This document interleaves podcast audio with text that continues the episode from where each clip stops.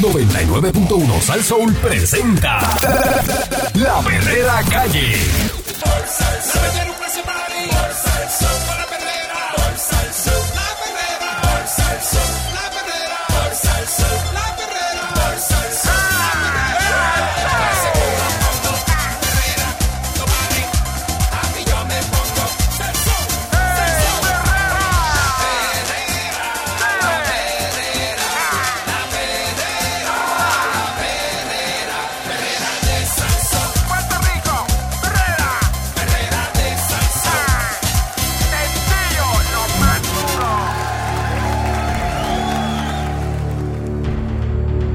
escuchando la, la perrera de Salso para todo Puerto Rico con Mónica Pastrana. Hoy Candyman no está con nosotros, está eh, en su día de asueto, eh, coge tres días libres a la semana.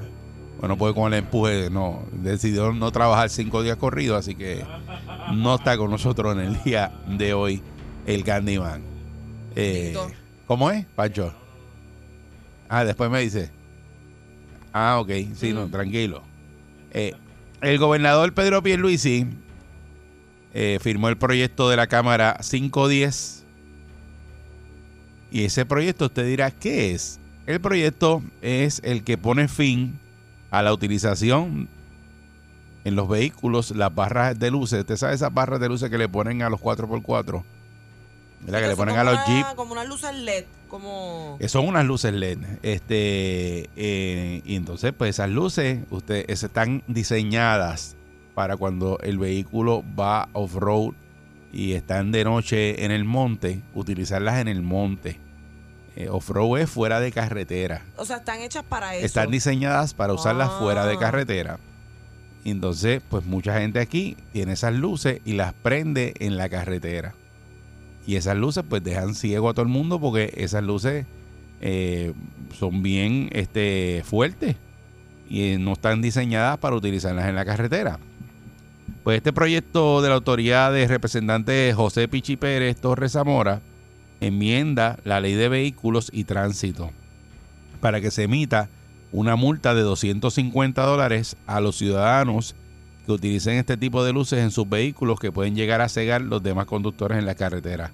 Al manejar ¿verdad? los vehículos con estas barras de luces LED o HID encendidas, se inhibe la habilidad del conductor que transita en dirección contraria de ver, dejándole, ¿verdad? prácticamente te dejan ciego. De igual forma, cuando se transita en una misma dirección y el vehículo que va detrás tiene ese tipo de barras de luces encendidas, se imposibilita la visión del conductor que va adelante, pues esa luz deslumbrante se proyecta en el retrovisor.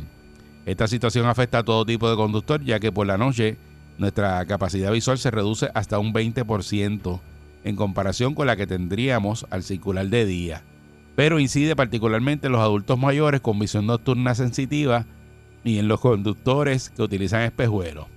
Así que el uso de estas barras de luces LED o HID de alta intensidad, además de un acto de imprudencia, porque eso es lo que es un acto de imprudencia, porque como oro a eso, constituye un gran peligro que pone en riesgo la seguridad de todos los conductores que discurren en las carreteras autopistas de nuestro país y que pierden la visión de camino.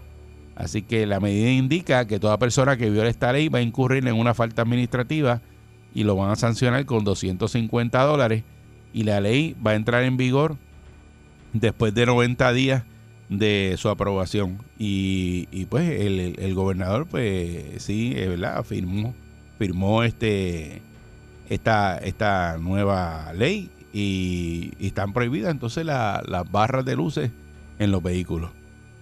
Pero es que una multa de 250 pesos no le va a impedir a las personas que tengan ese, que están juqueadas con... Por eso, porque no, no fíjate que no dice que es que, que, está el prohibido venderlas, usarlas. No, es que si te ven con ellas prendidas, te van a dar 250 pesos de multa. En la República Dominicana están prohibidas.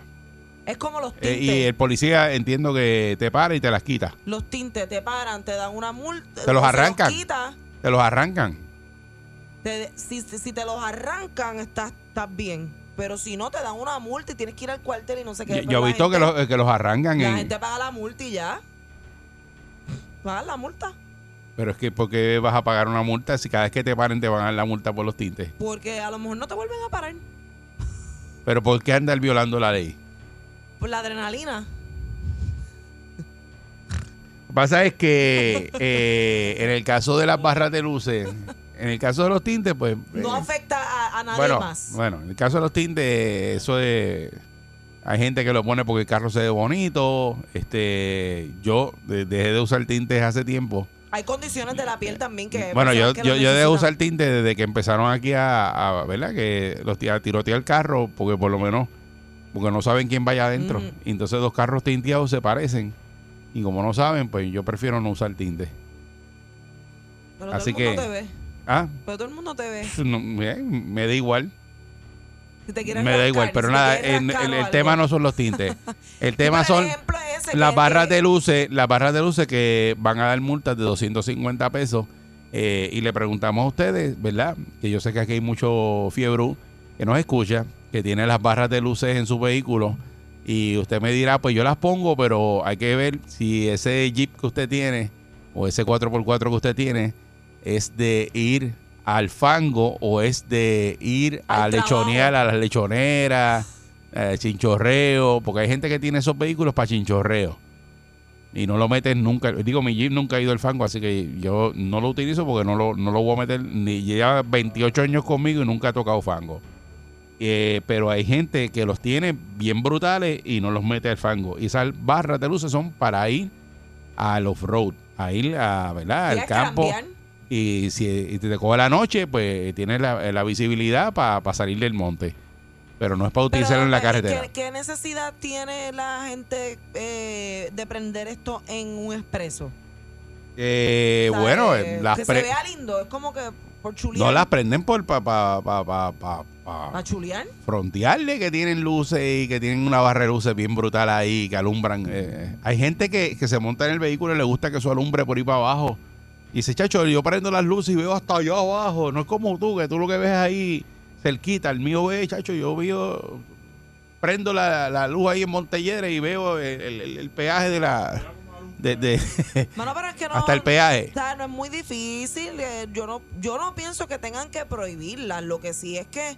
Pues, ya hicieron ley, ya olvídate eso, ya eso es ley. Sí, pero no la prohibieron. Es una multa. Bueno, pero una multa te de van a dar. 250 pesos que cojan con, la, con, lo- con las barras de luces es prendidas. mejor que no la prendan porque de verdad, este, en el caso mío, yo quedo completamente ciega si Yo me también. pasa eso por el lado. 653-9910, 653-9910, ¿qué les parece esta nueva ley que prohíbe el uso de barras de luces en los vehículos eh, con una multa de 250 pesos que ayer lo firmó ya eh, Pedro Pierluisi, firmó esto como una ley y en 90 días pues toda esa gente que anda en bore con las barras de luces prendidas, eh, el policía le va a dar una multa de 250 pesos o debieron haber hecho lo que dice Mónica, eh, prohibirlas por completo y no, ¿sabe? no venderlas en Puerto Rico y eliminarlas de, los vehículos. Porque ci- ciertamente yo creo que no pueden hacer eso porque como hay gente que lo utiliza para el monte eh, y es una cosa que es para el monte, pues tú sabes. O quizás este regularle lo- los niveles de intensidad. No, no a- sirve, no a me estas sirve. luces. No me la venda porque no me sirve. yo la quiero la quieres intensa. Que te explote la. En el monte, acuérdate que en el monte no hay luces. Tú te vas eh, que en un monte de esos aquí, una te metes ahí a, a, a Carite, a las cadenas, ahí no hay nada. Eso es una oscuridad, pero bien brutal. Boquelobo. No, y te puedes ecolizar. Porque acuérdate que eso tiene ahí este. Eso es un monte. Estás metido dentro de un monte. Sí, pues no, pues no, mira, no las prende y ya. Buen día, Perrera. Saludos, buenos días. Saludos, buen día. Eso tienen que, eso tienen que eliminarlo, papi. Por eso, pero ya le- le van a meter, le, le van a meter eh, multa de 250 pesos que la cojan con ellas prendidas. Exactamente, pero, pero dime tú, ¿qué hacen los camiones con esas barras? Los camiones en la calle. Hay camiones, hay guaguas de servicio que las tienen, es sí, verdad. es verdad. Sí. Tú sabes, este, no, y especialmente cuando uno sufre de migraña, mi hermano, esas luces No, te dan. chacho. Eso te da. Te Olvídate, mete- te- tienes que eliminarla, eliminarla. Ok. Oye, Mónica tiene, tiene Dubi del cuarto, tiene Dubi. ¿Tengo qué? ¿Qué? Que si tiene un Dubi. Un buggy. Ajá, tienes un Dubi, porque ahorita estamos hablando de camones y todas esas cosas, pues te imaginas. Ah, que Dubi. si tiene un dubi, Que un si dubi. un dubi, ¿no? Sí, sí, sí, sí, lo tiene. Yo Lo tiene, lo yo tiene. no dubi, Lo tiene, lo tiene, porque ella habla así de camones y cosas así. Ah, diablo, Sí, sí, sí. Tiene dubi. ahí en dubi, en Sí, y, y, y anda y tiene una chancleta con media blanca de baloncesto puesta. Buen día, Perrera. Buenos días, Eri. Buenos días, Mónica. Buenos días. Buen día. Qué visión. Mira, eso, esos tickets los están dando hace tiempo, papi, porque hace cuatro años yo tenía barra en una 150 y el guardia me... Cuando lo vi la apagué como quiera, fui y la miró y me dio 250 pesos, papá. Ah, pues mira. Ah, te lo digo como quiera. Sí, hace tiempo, hace tiempo. Ah, pues dice por- por que, la- que firmaron eso, pues no sé, aquí dice que firmaron eso de ley. Mira, y, y por las luces estas de los strokes y eso también me la han vi 200.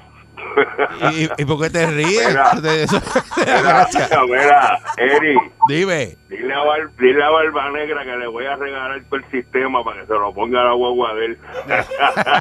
Se le quema el alternador, muchacho, deja eso. Se le quema el alternador a la guagua. Buen día, Perrera. Gente, Buen día, saludos. sí, buen día. Yo estoy de acuerdo que les eliminen, pero también que eliminen los biombos de las patrullas que se lo Ah. prenden detrás del carro y parece que Diablo, uno sí. tiene una discoteca encima del bigote. Eso deja Eso ciego a uno. Eh, esos biombos dejan ciego a uno. En lo de, la- Sí. de las patrullas, ¿verdad? En serio, eso sí también, no, pero. y que hay veces que ellos van por ahí sin prisa ni nada, simplemente los tienen prendidos. A, a ti nunca te ha cogido eh, a esta hora de la mañana que venimos para acá este una patrulla y la patrulla ahí con el biombo prendido.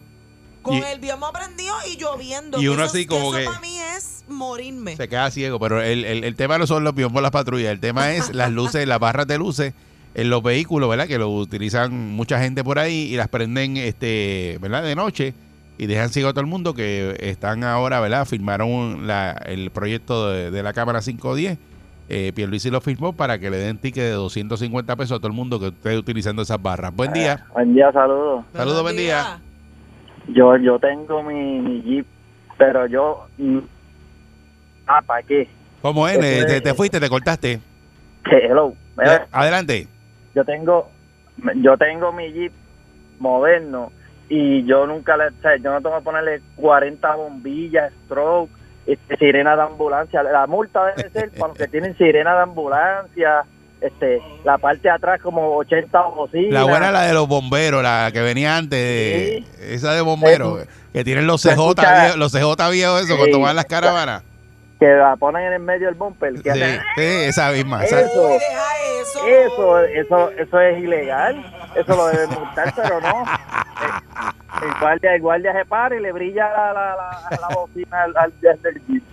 Entonces, el, el, el, el problema está en que, oye, hay unos abusadores, le ponen la barra, le ponen cuatro, cuatro foquitos cuadrados más Ah, abajo foquitos, sí. Y, y más también le meten HID a los focos y más los light. Oye, tú tienes ahí como 10 bombillas. Sí.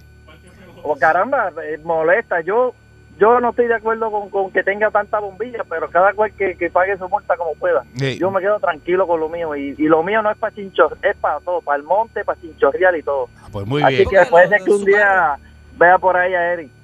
Bueno, a mí me va a ver en la carretera, en el montero. Eh, yo vi un día un tipo Vamos en un jeep de esto, este, no, no sé, eso, de- eso de jeep no se puede, no puede coger fac con el chasis. Este, eh, prendido de día, de día, y me dejó ciego. Tú dirás, "Ah, este ¿pa' es qué? embustero, este es embustero. De día, señores, el tipo estaba prendido, pero así, tenía todas las luces, pero todas las luces, y era tan intenso, y era de día, y te molestaba. Y decía, "E- eso, ese tipo tiene que tener ahí, pero un montón, y tiene que tener un alternador brutal, una batería brutal para aguantar todo eso. Ya lo verdad, eso no se queda sin batería. Tienes que ponerle algo, porque si no, el carro de fábrica no te da para tenerle esas luces tan intensas así. Te quema el alternador de fábrica. Uy, que coja fuego un, un jeep de eso un día. Buen día, Perrera. Imagina. Buenos días, muchachos, buenos días. Saludos, buen día. Yo, sinceramente, yo no es mucho, pero me alegro, pero deberían de aumentar la, la multa. Eh, yo padezco de glaucoma y para ir de noche tengo problemas. Tuve Ah. que sacarme unos tuve que sacarme unos espejuelos con sistema amarillo para poder contrarrestar la, cla- esto, la, los flashes esos en la noche, para pues, yo poder guiar de noche. Imagínate tú. Ujú. Imagínate tú. Ver, de verdad que son, uno- es una falta de respeto lo que hacen, abusan, abusan. Sí, porque no no hay- eh, muchas gracias, no hay necesidad de eso. Igual que las luces altas, las luces altas tú las puedes prender en el vehículo, pero pa, pa- pa de momento y las quitas, no puedes dejarlas pegadas. Hay gente que guía con las luces Con las altas luces largas, sí. y tú lo miras y tú dices, pero ¿por qué anda con las luces altas? Acho, yo se las prendo para atrás. Bueno. Si eh, tú me tienes las largas, yo te las voy a prender también. para que sientas lo que siento yo. Es que tú eres conflictiva. Eh, buen día, Perrera. Buen día. Buenos días. Saludos, buen día.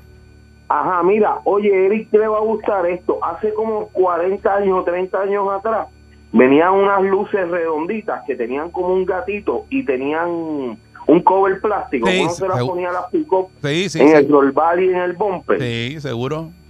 En el viejo San Juan, si tú las prendías, aunque tuvieras el cover plástico, te paraba un oficial y te ensalchichaba la multa. Esa multa existe hace años. Lo que pasa es que la gente se le fue la mano. Oye, yo vendo accesorios de motora Ajá. y, y a mí me han pedido unas luces. Un par de motociclistas me han pedido luces para ponerlas en su motora para cuando viene un tipo de frente. Tirarle para eso porque en motora, mi pana. Si en motora te, te, te, una te curva en deja la ciego. montaña y te ciegan y te vas a ir por una guinda. Por eso, es que ese es el problema. de- muchas gracias, pero ese es el problema porque eso causa accidentes. O sea, eso no es un chiste, eso no es por andar con, ah, mira, para janguear por ahí, andar con las luces prendidas de la barra de luces, porque eh, para que vean que yo tengo luces, pero eso, eso causa accidentes. Eso es para usarlo en el monte. Si usted no va para el monte, no, compre esa barra de luces. Una exhibición que haya, que usted quiera llevar su jeep para que la gente, pero no hay necesidad de usarlo en el expreso. Y más para la gente que usa espejo, para mí que yo que uso espejuelo, si está lloviendo y eso a mí me llega de frente. Yo Sí. ¿Te imaginas? Tú eres capaz de montarle una barra de luces a la guagua y eso. y este, Tu guagua tiene camones. Pero, Camones de pata, porque Pero ella ¿por tiene una, una guagua con camones de pero pata. ¿por qué te impresiona que yo diga camones? Porque la única persona que yo conozco que dice camones eres tú. Pero no se llaman así. Bueno, eso se decía antes cuando yo era chiquito. Imagínate tú, esa palabra es vieja. Ahora se dicen aro. La gente dice aro. Tú no escuchas a nadie por ahí diciendo camón. Es más, camón le dicen a, Sí, no, yo sé. a la que anda. Me dice, mira, Yo clase, sé. este anda con un clase de camón ahí. Eh, Ah, yo, yo le di, yo, yo Pero con nada. un boquete digo, ¡ay, el camón! sí, dale, se escucha gufiado. Buen día, gufiado, gufiado. Buen día, Perrera. Saludos. Saludos, buen día. Mira, esos son charrerías y ridiculeces de los las flechas en Puerto Rico. Que los tira caballero. flecha. Tú sabes lo que. Tú ir en el expreso con ese mazo de luces, entonces viene te ponen, como ustedes están diciendo, las luces largas, Ah. aparte de la fog, eh, fog light. Entonces vienen detrás de ti y, y tú ves un divino. Lo que hay que hacerle es tú los dejas pasar como hago yo. Entonces tú vienes y le metes las luces largas a ellos a ver si les gusta. Y se acaba el problema, viejo. Pero deben de subirle la multa, ¿sabes? Sí, la multa está como bajita, pues 250 pesos. Este y, pasa lo que dice Mónica, ¿verdad? Que la- igual que las personas que tienen eh, tintes eh, en los carros, que si el policía los para, pues le da la multa y, y siguen, que se supone que eso tiene unos días para tú ir a presentarte a- al cuartel y qué sé yo, y, y lo siguen utilizando así, pues, así que pues hay gente que no le importa, ¿verdad? Y, y prefiere Y pagar la multa. 250 pesos, yo no voy a decir que 250 pesos es poco dinero porque no lo es. Pero eh, al que le gusta eso, no le va a quitar todo ese equipo que ya invirtió en él por 250. O sea, lo va a pagar. Lo va a Eh, pagar. buen, buen día, Perrera. Buen día. Buen día, Perrera. Buenos días. Sí, buen día. Buenos días. Sí, adelante. Mire, si, si se dijera que es que en este país las carreteras eh, no estuvieran alumbradas, pero como en este país todas las carreteras, especialmente las del campo, están bien alumbradas y no hay ningún peligro en las carreteras, pues yo entendería el uso de esas luces. Pero como en este país todas las luces, todas las carreteras están bien alumbraditas, no hay necesidad de ponerle ese tipo de luz para la seguridad de las personas en la calle. Así que Bueno, para que para que alguien te- se sienta seguro en el campo, no necesita usar eso. Por ¿no? eso, pero vas seguro tú, pero el que tú alumbras de frente en una curva, mi hermano, con esas barras de luz se lo deja Nacho, ¿qué- ciego? Y se puede se puede barrancar por, un- por una guinda de esas en el campo. Porque Pues es la tú no te... primera vez que Mónica tiene razón. Haga lo mismo usted. ¿Qué? Es la primera vez que tú tienes razón, dice. Porque aparentemente lo, eh, lo que están escuchando es que tú estás a favor de las barras de luces.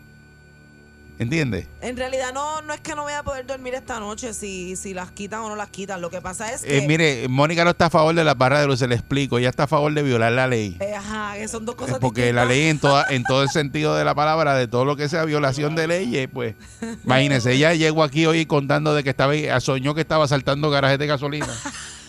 Eh, buen día, Perrera. Pero que si lo dice así da risa. Buen día conmigo. La verdad. Buen día. Buen día conmigo. Sí, adelante. Saludos, que la paz de Dios descienda sobre todo y cada uno de ustedes. Gracias, igual. Eh, yo, oh, amén.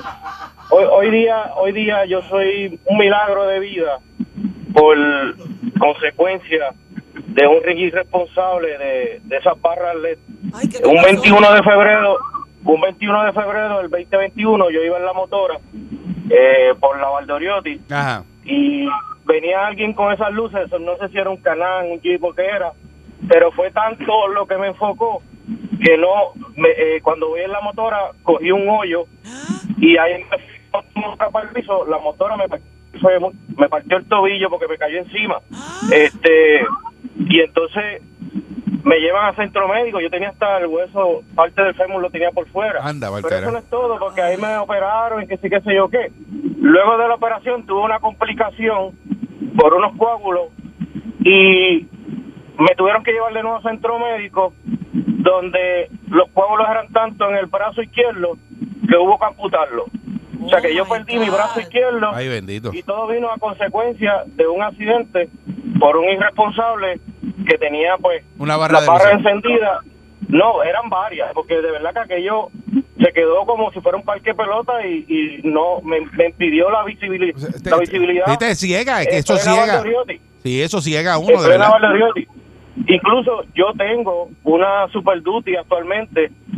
Tiene una barra porque la- las luces que ella tiene, obviamente en el campo casi no alumbran. O sea, realmente la- las que tiene puestas al frente, pues la barra lo que hace es que te ayuda por lo menos a poder ver un poquito mejor, pero la barra la tiene abajo en el bumper. No las tiene arriba como muchas personas he visto que se las ponen arriba, el cristal de arriba en la capota, encima de, de- de- de- del bonete, le ponen de esas luces también. este y, y, y las he visto tantas veces de día que a veces lo que me dan ganas es de pararle el carro al frente y caerle encima, porque por culpa de ellos, pues, pues de un irresponsable como eso, pues uno, pues, lamentablemente, Dios me dio una, una segunda oportunidad de vida, pero y si no hubiese sido así, Por eso. como han pasado otras personas. Eso es lo, lo- lo terrible de eso, ¿verdad? Tú tuviste ese accidente y mira todo lo que te pasó a ti por un irresponsable que andaba con esas barras de luces prendidas este, y te dejó ciego. Yo y andaba en, andaba en es- motora. andaba en una Harley. Yo yo entiendo que la multa es muy baja, es muy poca. Este, porque ya ves que hay mucha gente que dice, ah, pues yo la pago y para adelante. Sí. Es más, te voy a decir, Madrid, yo tenía en el dealer un Jeep que tenía las barras y, y fui a mostrarlo por allá por, por Bayamón a una cliente y el Jeep tenía las luces de, del del- del- las tenía alteradas, pero también tenía barra. Y el guardia me paró porque las luces del frente estaban muy intensas y vio la barra y también me dio un ticket por la barra y la barra estaba eh, apagada. Estaba apagada. Estaba apagada, pero como tenía la barra, el guardia, cuando yo voy para allá, que se está tardando tanto, y yo, mira, oficial, todo bien.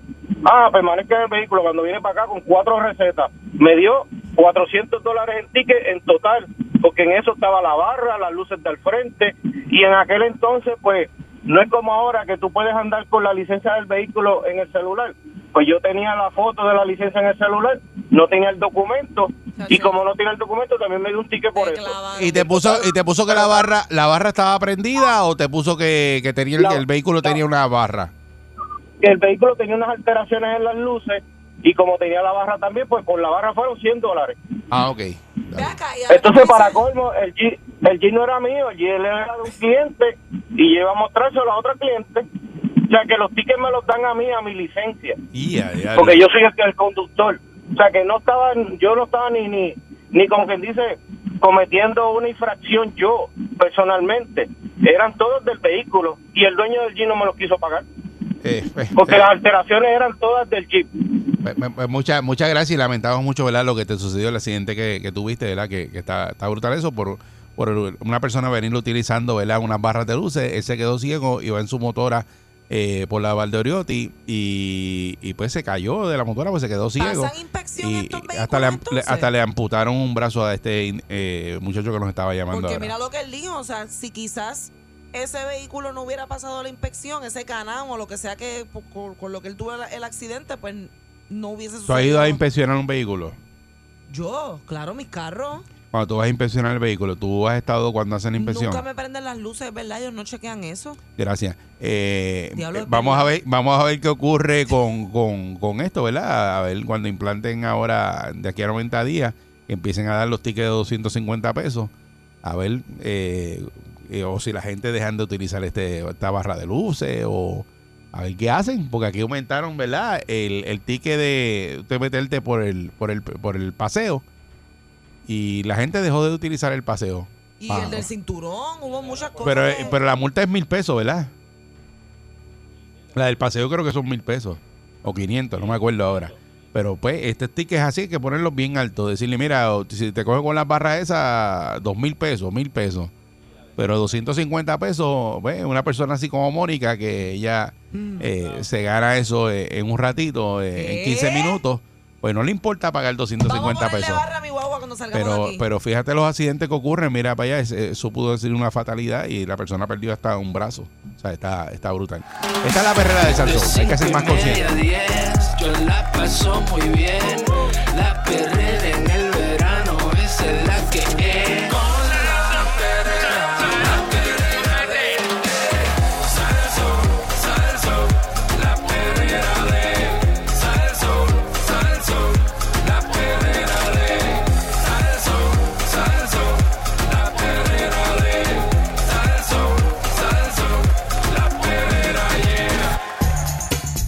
Estás escuchando la perrera de Salso para todo Puerto Rico con el Candyman que está de vacaciones hoy, no está con nosotros. Está Mónica Pastrana en vivo. Y está Eric Valcourt. En vivo. Aquí estamos. Zumba. Mira. Ay, yo no sé si a ustedes les encanta, pero a mí me encantan las películas de Jurassic Park. Eso, pues, la primera salió en el 1993 y fueron bien famosas en, sus tiempos porque estuvieron dirigidas por el famosísimo director Steven Spielberg. Este, ¿verdad? Y, pues obviamente, pues era bien interesante eh, ver cómo estas personas se imaginaron eh, este mundo con este mundo moderno con dinosaurios. Yo estoy segura que muchos de los que están escuchando las tienen que haber visto y saben que si no es esta semana, es la semana que viene, sale la sexta película de esta franquicia. Eh, las primeras se llamaron Jurassic Park, después cambió a Jurassic World y entonces la nueva que es eh, Jurassic um, World Dominion. Que va a ser la última, para que sepan, esta va a ser la última película de esta franquicia y reúne a los a los este actores originales también. Ponme la, ponme la musiquita. Ella se produce ella misma. Se metió música. Yo sé que yo soy fan. Y ayer precisamente me, me lambí las primeras dos. Me puse a ver las primeras dos películas. Este, los que me siguen en redes vieron que lo puse en un story. Para entonces ir a ver la nueva con esa mente refrescada. Y yo estaba pensando casualmente si estas eh, personas, ¿verdad? De la producción de esta franquicia se reunieron con expertos en el tema de los dinosaurios, pues para ponerse. Se supone día, que sea así. Para ponerse Yo pienso día. que si va a hacer una película, ¿verdad? De dinosaurios, para que sea lo más cercano a la realidad, pues tú te reúnas con, eh, ¿cómo se llaman los que los, los que bregan con esos paleontólogos? eh, Pale- paleontólogos. Están los paleontólogos también en ese en ese mambo caen los este ay Dios mío los eh, no los, los arqueólogos también Ajá. los antropólogos Toda esa pues- gente. pues mira Todo pues lo que sí. vean con pi- piedra vieja y con, con, Pues, con, con esqueletos y... Pues mira, la gente de, de Jurassic Park quieren que su público sepa que estas películas no son documentales. O sea, ellos sí se asesoraron. Fíjate, fíjate, fíjate el disclaimer que. Y dice, miren, recuerden que esto no es un documental, esto no es, ¿Qué es- pasó esto no es la realidad. No, Nosotros no. vamos a hacer aquí invento. Pues mira, pues en esas primeras dos que fue Jurassic Park y The Lost World Jurassic Park, que fueron dirigidas por Steven Spielberg, sí tuvieron la asesoría de un paleontólogo que se llama Jack Horner. Pero, sin embargo, le- pues los fanáticos y otros expertos se parece que se pusieron a ver las películas de nuevo y encontraron tres errores científicos en estas películas. O sea, no errores de producción, ni errores de cámara, ni de sonido, no. Errores científicos de detalles específicos de dinosaurios que en realidad, pues ellos aseguran que no fue así. Por ejemplo, en una de las películas hay una lucha con un, que, un tiranosaurio y un giganotosaurio que este, aseguran que esto nunca hubiera podido eh, ocurrir por muchos factores. Entre ellos, que estos dinosaurios ambos vivieron millones de años aparte el uno del otro. Y vivían en continentes distintos, pues, pero para efectos de la película, pues los pusieron juntos. El tiranosaurio Rex vivió a finales del periodo Creta- Cretácico, Cretácico, que fue hace unos 68 millones de años más o menos, en lo que es hoy Norteamérica, mientras que el giganotosaurio vivió hace 99 millones de años en lo que es hoy Suramérica. Entonces, en, en- ellos no tan solo no convivieron juntos, sino también se explica que pues que estaban separados por etapas y por regiones. También hay un iguana iguanodonte que aparece en la franquicia también que vivió hace 120 millones de años en Europa y el Nasutoceraptop que se podía confundir con un Triceratop que vivió hace 76 millones de años. O sea que el primer error es ese, que pusieron muchas especies de dinosaurios juntos en las películas cuando en la vida real no existieron a la misma vez. Y la pregunta es, eh, tú que eres fanática de esas películas, eh, ¿tú estás pendiente de eso? Me es completamente impermeable. ¿Verdad que sí? Es como no que... Me, no me di cuenta nunca, Ajá. no, no aporta en realidad, pero es, es un Es como uno, estar viendo una película, por ejemplo, de los 70 y te metan un carro de los 80. Y tú dices, pues ese carro no, no existía en, en- en los 70, ¿o qué es ese carro ahí? Y esas cuestión- cosas pasan en las películas. Pasa, pasa, pasa. Porque hay alguien, ¿verdad? Que se le escapa y mete, mete, no hace su trabajo. Igual que los errores de continuidad, que eso ocurre. Y Pero hay gente que de se sonido, dedica a buscar esos errores. Y están están. pendientes de esos errores y hoy día pues más porque pues, eh, se dedican en las redes de poner, mira para allá el error que cometieron esta Sí, hoy gente. es más fácil, hoy es más fácil encontrar esa, porque también está, hay muchos behind the scenes que tú los encuentras en YouTube. Este, y, y a mí que, que verdad que yo que soy fanática del cine, yo por ejemplo sí me doy cuenta de detalles de producción, pero ese tipo de detalles este, de historia, de, de- yo nunca me di cuenta de eso. Además que yo no sé. Pero es que si va alguien que sepa de, de dinosaurio. que sepa de la, del tema, pues se molesta porque dice, mira lo que hicieron esta gente en esta película, mezclaron esos, esos dinosaurios ahí que se supone que no los mezclen. Pues es un error bastante grande según el que explica este. Una caballa. Entonces, mira el segundo error, el Velociraptor, que es uno de los más famosos, se menciona que en la vida real eh, tenían plumas. Que el velociraptor tenía plumas. Dice, eh, los dinosaurios raptoriales, en especial el Velociraptor pequeño, debía tener eh, plumas. Eh, esto lo dijo Jack Horner, que es este paleontólogo, que fue asesor científico para la producción de Jurassic Park, este, que fue donde por primera vez apareció el Raptor, como se le dice. Entonces, aparentemente Steven Spielberg y este paleontólogo discutieron esto, pero tecnológicamente se les hacía imposible, parece que crear el, el, el, el Raptor con plumas. Entonces, este, porque para ese tiempo las cosas animadas, eh, las cosas animadas. Mira qué eh, cosa más asquerosa el velociraptor. horrible. Parece una gallina, este, ¿verdad? Como una gallina, ¿eh? Este, Pues, aparentemente, según los, los tecnológicos, dicen que se les hace bien difícil hacer cosas animadas con plumas. Parece que las plumas no, no se ven eh, tan reales como ellos quisieran por eso, que pero, se vieran. por eso, pero a lo mejor la gallina, eh, eso, lo que es ahora una gallina, eh, eso era antes el velociraptor. Sí, eso es una teoría que los científicos han querido, como que están buscando cómo establecer la, ¿verdad? El, el link entre que es verdad, porque mucha gente piensa que los dinosaurios no se extinguieron, sino que Nada, tú- evolucionaron y es lo que hoy día son las Tú, gallinas. tú miras un lagartijo y, es un, es un dinosaurio. Sí. Esos que tienen el rabo pullas así, es un dinosaurio. ¿Tú no has visto los lagartijos esos que tienen como unas pullas y una cosa? Sí, sí, Es sí. como, como un dinosaurio chiquitito. Deben ser evolu- eh, mutaciones de dinosaurios, evoluciones. Yo pienso que son, que, ¿verdad? Que eso, eso para mí por ahí todavía. todavía están por ahí. Pues mira, pues aparentemente el Velociraptor se asemeja más a otro animal prehistórico. En la primera película, pues fue un error desde el comienzo que se reconoció. Este. Y para los que no sabían, ¿verdad? También eh, Jurassic Park es un libro, este, está inspirado en un libro de Michael eh, Christian. Este, entonces, eh, pues nada, eh, se describe a este dinosaurio en el libro de tamaño pequeño, eh, eh, más o menos del tamaño de un ser humano, que cazaba en manadas. Eh, y entonces, pues los científicos también creen que el velociraptor real era un animal más pequeño todavía, no tan gran, no más grande que un pavo. Y que estaba cubierto completo de plumas. y en la película te lo ponen, olvídate, como una cosa. Es gigantesco. Sí. Dice que era más- un poquito más grande que un pavo. Un poco más, eh, no más grande que un pavo. Que no más grande. Eso era un Y con velociraptor. plumas, sí.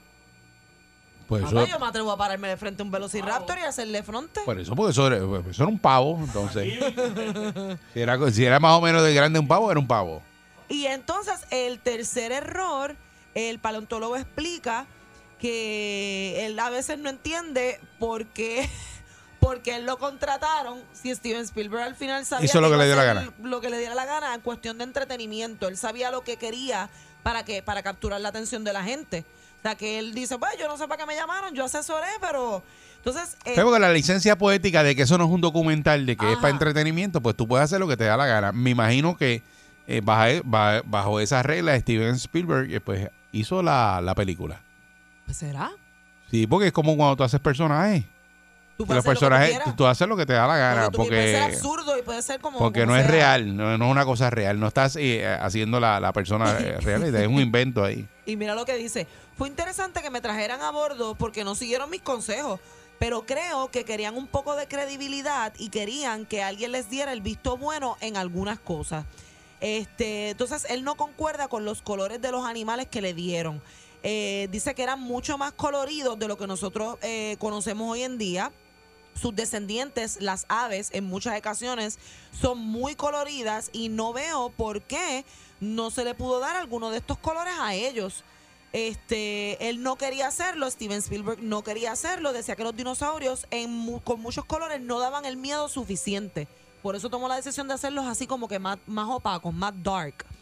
Entonces, otro error, que esto yo lo vi ayer en una de las películas, en la, en la primera, eh, que no sé si recuerdan que esta primera película ellos estaban como creando un laboratorio para traer a los dinosaurios a la vida de nuevo y en una parte uno de los personajes le pregunta al científico, le dice, mira, pero ¿cómo lo hiciste si ellos se extinguieron hace tiempo? Y dijo que fue por la extracción de sangre de un eh, mosquito que quedó atrapado en un fósil. Y los fósiles, ahí- pues sabemos que De ahí se fue que salió la película. Entonces, así es como ellos supuestamente extraen la sangre de uno de los dinosaurios que este mosquito pues picó y quedó ahí en fósil. Entonces, él reconoce que, que esto era imposible eh, en la década de los, del principio de los 90, que todavía la ciencia no, no tenía esta, eh, estos recursos disponibles para, para hacer esto. A principios de los 90 no sabíamos si podíamos obtener ADN de muestras fosilizadas y allí había personas intentando sacar ADN de insectos fosilizados. Y eso fue lo que Michael, que fue el que escribió el libro, pues escribió, pero eh, no era lo que la ciencia ¿Tú crees que en algún momento eh, estaba haciendo. eh, los dinosaurios regresen otra vez y, y pase eso que de la película, que, que tú estés por ahí y de momento empiecen a salir dinosaurios y cosas? Yo no creo que vuelvan a existir. Y tú vas por la 30 y te nosotros. pasa un velociraptor a 85 millas En el por, expreso. por el lado. Por el expreso, cogiendo el peaje y todo tiene. Ah, este, está bien, estaría bien loco eso, ¿viste? eh, pues mira, yo no creo Sí, que, que que resete y vuelva para atrás. Si reseteamos, entonces ellos volverán a existir, pero sin nosotros. Sabe Dios, ¿viste? Sí, los lagartijos que están en el patio, cuando tú vas no puedes salir, está el lagartijo que se apa- a- a dueño del patio. Pero que hagan show de mascotas, ¿sabes que aquí hacen los shows de los perritos? Que los perritos hacen este, brincan la- los muris, de las competencias esas que hacen, pero que sea de dinosaurio. Imagínate. Todo con un, un velociraptor amajado así, con un collarcito. O que estés durmiendo, estés en el patio de tu casa y se asome un, Ajá, a un, mirar por la un ventana. T-Rex, un ajá.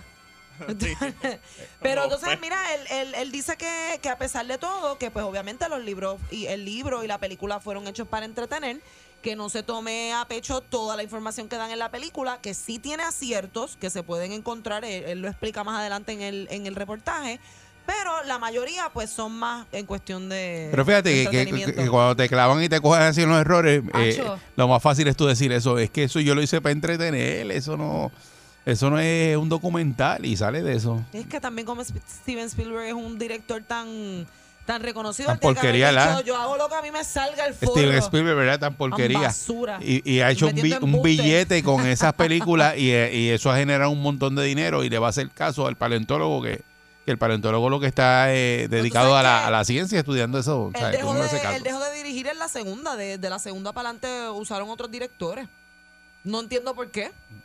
Él fue el que las pegó, mano. Ya está bien, pero ya él sabe lo que... ¿Tú te crees que él no le dijo al director, mira, este esto, este lo otro, al otro? Mira, esa segunda o tercera película, el box office, fue de 3 punto no sé cuántos billones de dólares.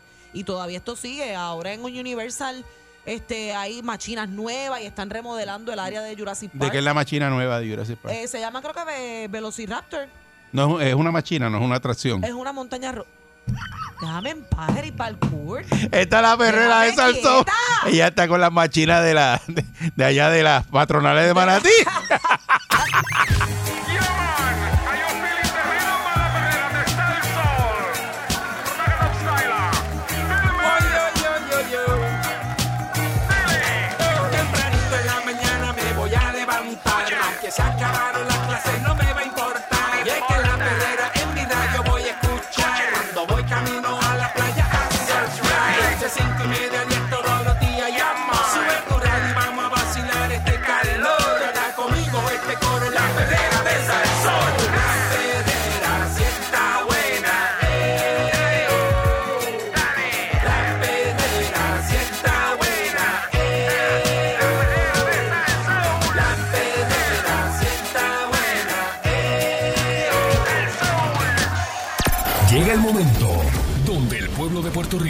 se paraliza para escucharlo. Hablando sin miedo y sin pelos en la lengua. Analizando lo que está pasando en la calle con su vasta experiencia y controversia. Alejo Maldonado. Aquí llegó Alejo Maldonado a la perrera de Salsón. Buenos días, buenos días, saludos a todos, saludos a doña Mónica y todos los muchachos aquí presentes. Estamos comentando una noticia que salió por ahí ahora, ¿verdad? De que cogieron un, un camión de gas que venía de Culebra eh, con 397, ¿verdad? Eh, kilos. Aparatos, kilos. sí. Aparatos eh, dentro de cilindros de gas. Dentro de cilindros de gas. Normal. Y cuando bajó, bajó del ferry el camión, pues ahí le cayeron arriba y, y andaba con todo eso. Ya había vigilancia choteadera ahí, Así que sin lugar a dudas. una de las noticias Pero que no, salió yo, ahora. yo vi uno, yo vi uno que era más interesante, un cargamento de madera de esa jara que traen de allá de Colombia y la madera estaba hueca toda por dentro, rellena, los tablones, tablones de madera, piezas de madera y todo un hueco por dentro lleno de eso, así que Trabajo que tienen que pasar para ellos, sí, ellos, pues, ¿qué te digo? Ay, Dios mío. Que nada, este, en ¿De ese qué? negocio a veces sacrifican 400 kilos para pasar 2000 por otro lado. Sí, así es. eso. Diablo. Ay, bendito. A cada rato. Bueno, ese sistema es viejo. Ayer mismo estaba hablando el de el de Custom y dice que le mandan una, una barcaza llena de inmigrantes de allá de, de la isla vecina y ellos reciben información de que viene una, una lancha por todos lados, que viene cargada, sobrecargada y tienen que mover todos sus recursos hacia esa lancha y es porque le están pasando un cargamento de droga por otro lado por allá. Eso, eso, eso siempre se habla de eso. Sí, los trucos, ellos se los conocen, pero no es mucho lo que pueden Sí. hacer. Escuché antes un pequeño comentario, lo escuché usted esta mañana hablando de del hurto de setenta y pico mil dólares a un Una persona mayor, envejeciente octogen- octogen- octogenario, ¿no? que lo tenía en una Digo. cajita fuerte. Este, el único error de ese caballero, ¿tú sabes cuál fue? ¿Cuál?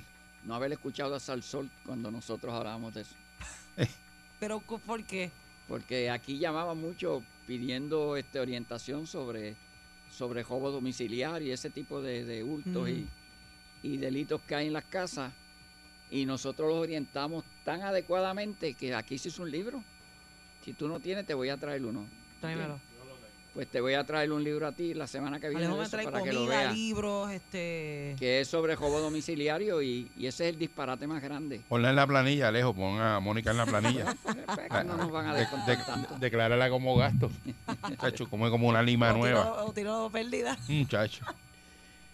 Pues nada, este. Pero Alejo, perdóname, yo le comenté a Erika esta mañana que eso a mí me suena que debe haber sido alguien que sabía Oh, sin lugar a dudas. que él tenía esos Sí. chavitos ahí. Esos Sí. chavitos, mira, como si hubieran sido 10 pesos. Como dicen por allá en la calle, es inside job. Eso es alguien que conocía al caballero. Que En Ajunta fue esto. Esto ocurrió en Ajunta. Y después en el En la es- urbanización Los Maestros en Ajunta, eh, el señor tenía, ¿verdad? Una caja con, ¿verdad? Una caja fuerte de metal y estaba cerrada con un candado y entonces pues la caja se la llevaron, la con, llevaron con todo. Con todo, 74 mil dólares en efectivo que tenía billetes de diferentes denominaciones y la persona pues la identifican como una persona, ¿verdad? Un octogenario.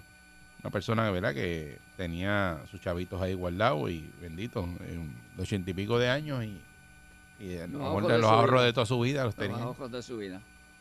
Pero por lo menos le llevaron eso nada más. Este, cuando veas el libro vas a ver que tanto caso que se han llevado el dinero y han matado a la gente.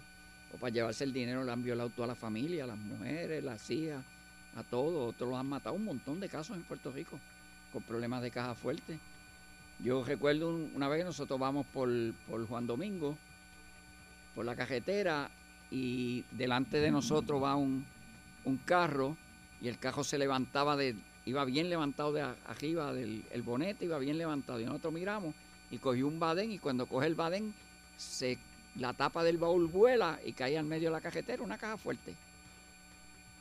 La llevaban en el, en el baúl del carro y la habían tumbado en Cataño se la habían robado en Cataño.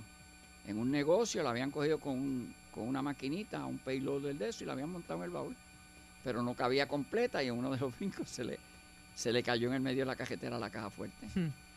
Y nosotros tuvimos casos, yo hablé aquí de un caso que, que fue interesante en un, en un negocio en, en el viejo San Juan. Era un restaurante, creo que se llamaba El Gallo, algo así, no recuerdo el nombre, hace muchos años. Y mataron al dueño y mataron la esposa del dueño en, la, en el restaurante y se metieron a la oficina. Y él tenía dos cajas fuertes y cogieron, consiguieron la, la- la combinación de uno y la abrieron y se llevaron una cantidad de dinero grande porque era acaparador de billetes, el, el más grande que había en Puerto Rico. Y el agente que tenía el caso, ya fallecido, Acaparador de billetes de lotería. de lotería, tú te sacabas 60 mil dólares, que eran los premios, 50, 60 mil dólares, y te daban 3, 4 mil pesos más de lo que te había sacado. Entonces él cogía ese billete y se lo vendía a, a personas que quieren lavar dinero. Aquí hay un dueño de una ferretería en Cagua, que no vamos a decir el nombre, que se pegó cinco veces en un año. Era suerte. Yo tengo un amigo mío, que era amigo mío, ya no es amigo mío, un joyero de San Juan, que se pegó tres veces con el premio mayor en un año. Y en un año. En un año, o sea que estadísticamente eso es imposible casi. Totalmente improbable. Para que te pegue una vez en la vida Por es una eso, estadística bien. Eso ya se sabe que era que compraban billetes. este, y en ese caso, ese individuo, el agente se llamaba Elías Cortés. Yo vivía frente a la oficina de nosotros, en, allí en la calle O'Neill, en cerca de Telemundo, en los altos de la marimba. Este, la marimba era un, un nicaragüense que tocaba la marimba Sí. y tenía una marimba allí, daba música de marimba Sí. y se llamaba así el restaurante. Entonces él me llamó y me dijo, ¿Y se de "Mire, eso allí también? No, no es la marimba que ustedes hablan música, ahora. No era de fumar. No era de fumar, es, es- es marimba de tocar de la marimba. Y Elías, Elías. Cortés me, me llama y me dice, mire, yo voy por una escena de un doble asesinato, yo no sé mucho de eso, porque él no trabajaba en, ese, en esa área. Y estaba de turno, y yo voy contigo. Y fuimos y llegamos.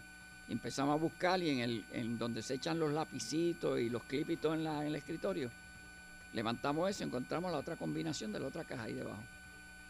Y abrimos la caja y cuando la abrimos tenía un compartimiento de 12 pulgadas por 12 pulgadas por 12 cúbicos, lleno de paques de billetes de 100 dólares.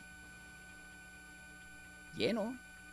Entonces yo le dije, pues mira, el zafacón lleno de billetes premiados, tenían las cantidades de 10 mil dólares, 15 mil, y todo un zafacón lleno de eso, de billetes. Y yo le dije, pues déjame, vamos a bregar con, con la escena, tenemos tiempo para bregar. Y cogí, llamé a mi supervisor. Mi supervisor llegó seguida con un fiscal. Y ellos se hicieron cargo de todo el eso para ellos ayudarnos a contar el dinero y todo, y se lo llevaron para la oficina.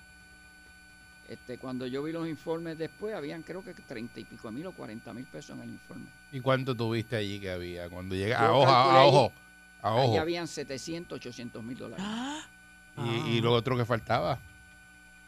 Pues se llevó la- los ladrones se llevaron eso del que pudieron abrir, que era igual. Ajá. Y dejaron el otro, que era estaba al lado, que no lo pudieron tocar. Eso lo abrimos nosotros. Este, yo pues lo miré, no era el caso, no era mío. Se le paraban los pelos a uno, decir diablo. Yo iba a comprar una casa y necesitaba 3.500 para del pronto y no los tenía. Pero, pero. Y lo lindo es que... Alejo, qué bueno que yo no estaba contigo ese tiempo. Pero, pero déjame decirte algo. Pero- ¿Tú sabes quién me prestó los embuste. 3.500 pesos para yo dar pronto a la casa? El supervisor que yo llamé, que fui con todo el dinero. Él me los prestó después y me los cobró a los dos meses. Me acuerdo que era en Navidad y le tuve que dar todo lo que recibí para pagarle los chavos. Pues este, yo me quedé callado y todavía yo me encontré los otros días un hijo de, de Elías Cortés. Y me dice, todavía mi papá nos hablaba de aquella vez que se llevaron ese dinero esa gente que ustedes fueron a la escena. Y yo le dije, pues, porque en ese tiempo uno no tenía mucha maldad en la cabeza, si no nos hubiéramos retirado un millonario los dos, ricos los dos.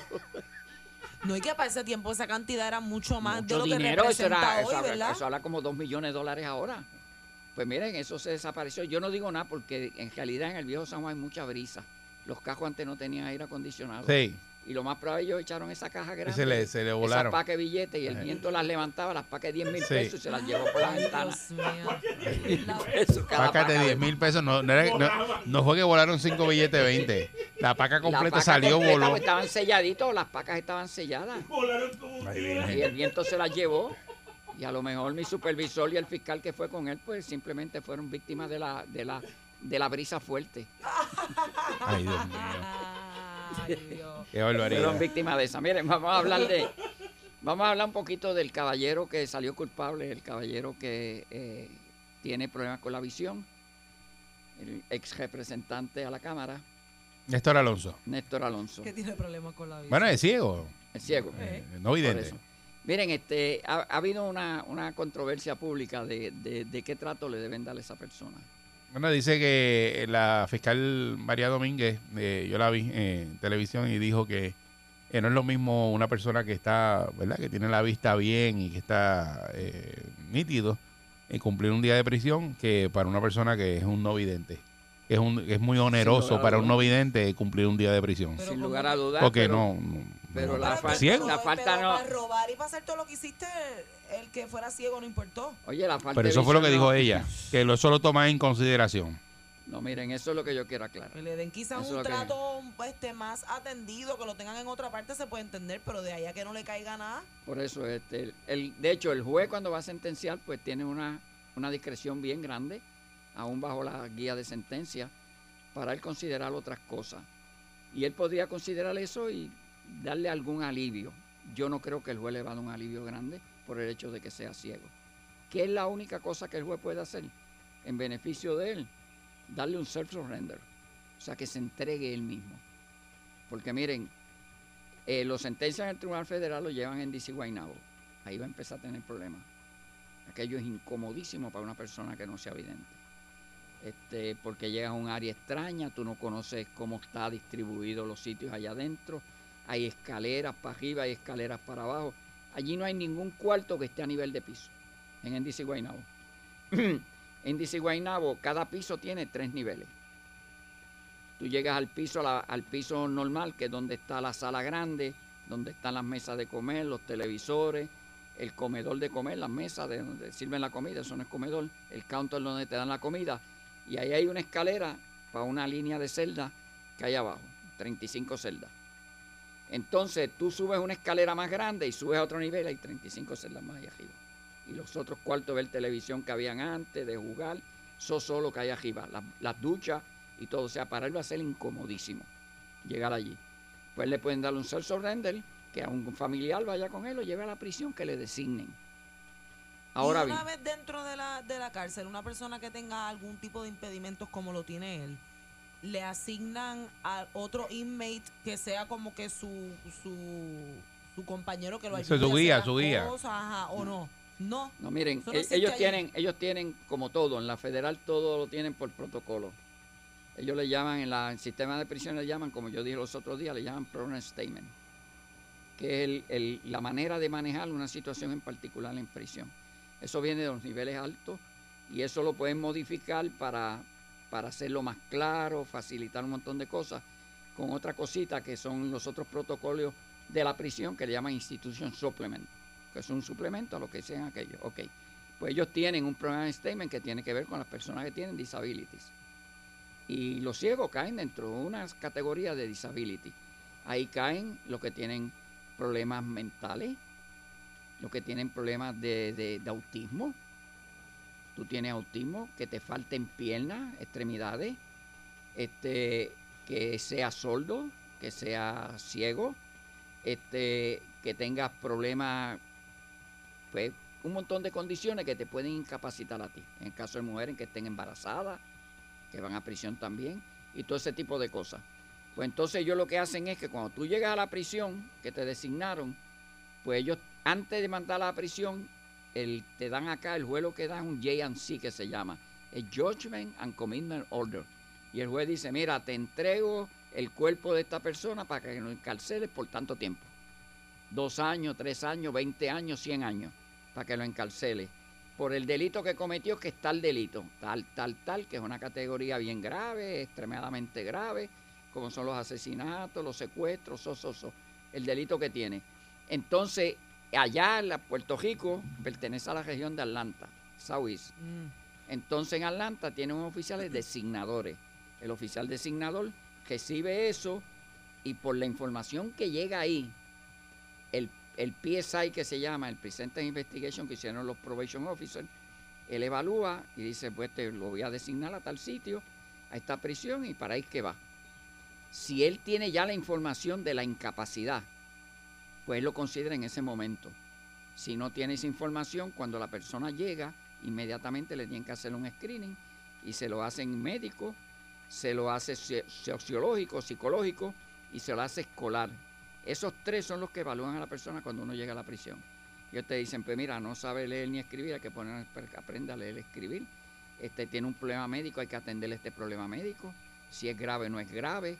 Este tiene un problema psicológico que es este, tenemos que considerarlo por este lado, asignarlo al psiquiatra que le dé medicamento, esto. Y ellos te evalúan ahí. Y eso es bien estricto el manejo de las personas que tienen disabilities en prisiones federales. Cuando una persona es ciega, pues ¿qué es lo que ellos hacen allí? Tú vas a, tienes problemas, tú vas a comer dentro de la hora de comer y lo que estén dando de comida, no tienes privilegio con comida. En alojamiento te van a dar una cama siempre de abajo, que llaman, la cama Mm. de abajo. No te van a trepar una cama de arriba porque te revienta. Y te dan la cama de abajo. Te tratan de dar una cama que esté cerca de los baños, que no tenga que caminar mucho. Y ellos te dan ese tipo de facilidades. Te tienen que tener, darte acceso a todos los programas que ellos tienen y servicios. O sea, no te pueden impedir ir a la escuela, no te pueden impedir ir al gimnasio, no te pueden impedir ir a la yarda, como dicen, al parque. Y los protegen, Alejo, porque siempre hay un HP que quizás quiera aprovecharse de la discapacidad que pueda tener otra persona. ellos ¿no? están más pendientes, lo- lo- ellos le dan un entrenamiento que es obligado a todos los guardias de bregar personas con disability. Y el que, y no solamente le dan el entrenamiento, le dan los refreshment courses que le dan sobre eso. O sea que cada cierto tiempo tienen que ir a coger un cursito de bregar con personas con disability. Si tú tienes, por ejemplo, este, tú llegas a la prisión, yo estaba en la prisión y llegaron, llegó uno con disability que era el presidente de la Asamblea Municipal de Ponce. Este, bueno, no digamos nombre, se murió ya. Era un abogado y lo encontraron culpable junto al alcalde de Ponce, Joselín Tormos Vega. Y él tenía un problema, este, este otro el abogado, que era presidente, llegó con nosotros, porque tenía un problema en las válvulas, tenía una arritmia bien fuerte. Y lo llevan a esa prisión porque teníamos la Universidad de Duque, el hospital cerquita. En ese tiempo todavía la prisión no tenía un centro médico como lo tiene ahora. De hecho, el segundo jefe de- del cartel más grande que había en Colombia se murió esta semana en ese mismo hospital allí. El que era el competidor de Pablo Escobar. Estaba preso y se murió en, esa, en ese hospital allí. Pues lo llevaron allí por eso mismo que tenía un problema de arritmia. De arritmia que hace, lo designaron. Yo me acuerdo que el- en la escuela me dijeron, mira, llegó un boricua, este, ¿qué hacemos con ellos? Bueno, me lo llevo a trabajar en la biblioteca legal. Y la jefa me dijo, no, no, porque es abogado y me va a montar un negocio allí. Me dijo, vamos a ponerlo en la biblioteca este, Leisure Library. Y lo pusimos en la otra biblioteca. Él llegaba y se sentaba allí, iba a los muchachos que llegaban de la cocina y le compraba una bolsa de pan de esa de, de 18 onzas, de 24 onzas, libre y media de pan, compraba y una bolsa llena de huevos hervidos. Y se ponía como huevo hervido con pan a hacer sándwich allí y se comía cinco o seis sándwiches de eso. Pero, Y yo le decía, chico, este, eso te hace daño, tú tienes el corazón malito, que esto, que lo otro. Bueno, lo llevaron a la universidad y le iban a poner un marcapaso y no quiso que le pusieran un marcapaso. Pues mire, se dio unas alternas, me acuerdo que estábamos en la biblioteca, compró todos los huevos aquellos y todos los sándwiches que se comía todas las tardes y se comió como cinco sándwiches de huevo. Llegó a la unidad y allí se sentó en la cama asfixiado y allí se murió un ataque al corazón. lo hizo a propósito. Ya no, Murió. sabemos. Era un abogado bien conocido en Puerto Rico, muy conocido. Era el abogado ese. Pues miren, a Joselín, el alcalde de Ponce, lo mandaron a Mississippi, a una prisión que bregaba con personas que tenían problemas cardíacos y que estaban bien, bien malitos. ¿Y qué hicieron con él? Se murió allí también. Ernesto Catala Fonfrí, el abogado del caso de Jessica, un abogado bien conocido en Puerto presidente del Partido Republicano en Puerto Rico, imagínense. Tenía un problema cardíaco, lo llevaron, llevó un caso a la corte porque tenían que hacerle una operación cardíaca, le autorizaron y se murió también en prisión. O sea que ellos le dan el tratamiento que ellos pueden darle, que le pueden dar, pero no tienen ningún otro privilegio. La gente los ayuda, tú los ayudas, normalmente van a comer, los dejan salir lo que se llama el shoreline, que es que cuando abren para que salga el crew que trabaja en la cocina, que estaba contando en la unidad, ellos se van y comen primero que nadie pero no, lo, no, no es, es el único privilegio que le dan. Pero muchas veces yo tuve gente que estaban ciegos y cuando daban la llamada para el show time, yo lo cogía por las manos y le, le daba pon hasta, hasta el comedor, porque salían junto con nosotros. Pero era un problema porque yo los vi caerse al piso, yo los vi enredarse en el bastón, yo vi uno darle con un bastón a la gente y como no le podían quitar el bastón, lo metieron al hueco, al calabozo usaste el bastón de alma, pues ahora no tienes bastón y como no puedes caminar sin bastón, te vas al calabozo. Y lo trancaron en el calabozo. O sea que eh, este caballero va a tener problemas en su viaje, el viaje es tremendo para una persona que sea ciego, eso es, créanme, que va a ser bien traumático, pero no creo que le van a dar más privilegio que es que se puede entregar él mismo y dentro de la prisión que se acostumbra a estar allí.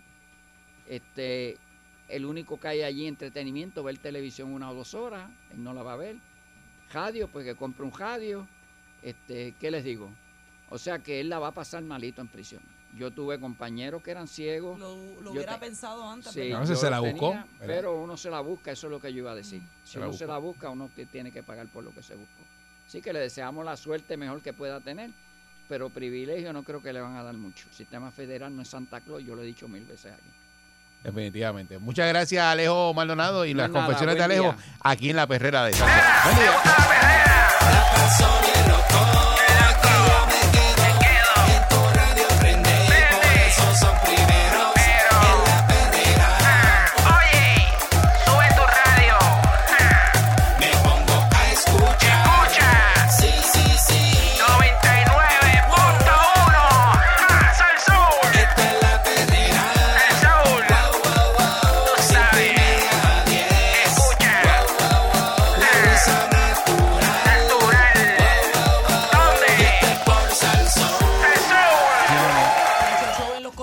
Show en los controles. eh, y ahora Mónica nos tiene un tema que nos va a traer. Está bueno. eh, de verdad, de, de su autoría. Un poco de farándula para que goce. Este, mira. Esto yo no. Yo, yo no quiero atacarla a ella. Porque la puedo entender un poco. Ok. Los No la defienda artistas- porque- No la ve- vamos, vamos, a ver, vamos a ver qué tú opinas. Ok, los artistas. eh, la- los fanáticos opinan sobre los artistas, ¿verdad? Que los artistas se deben al público. Porque obviamente, ¿verdad? Si no hubiese un apoyo del público y si el público no compra tus taquillas, si el público no te escucha, si el público no te sigue, pues tú no tienes una carrera. Eso es así. Pero a veces el público olvida que el artista es humano y que el artista tiene sus días malos, eh, pasa por depresiones, pasa por este problemas familiares, pelea con sus parejas, eh, se levantó del lado izquierdo de la cama, o sea, el artista cuando no está en el escenario o cuando no está en su foro, ¿verdad? está teniendo una vida bastante normal dentro de todo. Pues nada, la cuestión es que lo digo porque en estos días sale que Carol G, ¿verdad? Que está de gira de, de su, de su último tour, está por ahí alrededor del mundo, pero en estos días estuvo en Colombia. Este, y parece que como Colombia es su casa, ella estaba allá y ella quería vivírsela con todo el mundo. Y entonces, aparentemente habían tres fanáticos en palco, que palco sabemos que es bastante cerca del, del escenario, que el artista casi si suda o escupe, te cae el, el sudor Oh. encima. Este, pues estos tres fanáticos estaban en palco sentados, sentados y hablando por teléfono. Y ella parece que los ve y ella no puede creer cómo en un concierto de reggaetón de Carol G en su país hay tres fanáticos sentados y hablando por teléfono. Y ella, y ella detuvo la canción o lo que estaba pasando en ese momento y se dirige directamente a ellos y les dice, mira, pero ¿cómo que es que hay tres? en-?" El acento colombiano no me sale mucho, parcero, ¿cómo? No me, no me va a salir. Parcero, no, ¿cómo hay tres personas sentadas en el público que no? No, no me sale. Mira. Vamos a escucharla a ella. Eh, Ponlo, disculpen. porque es que porque es a que mí no no, entiendo por qué, porque ella Porque lo está. quiero imitar y no puedo. Pero ¿por qué haces eso? Si Pues ya para está. tratar, Eric, déjame. Mira lo que dice. espérate, espérate. Ponlo.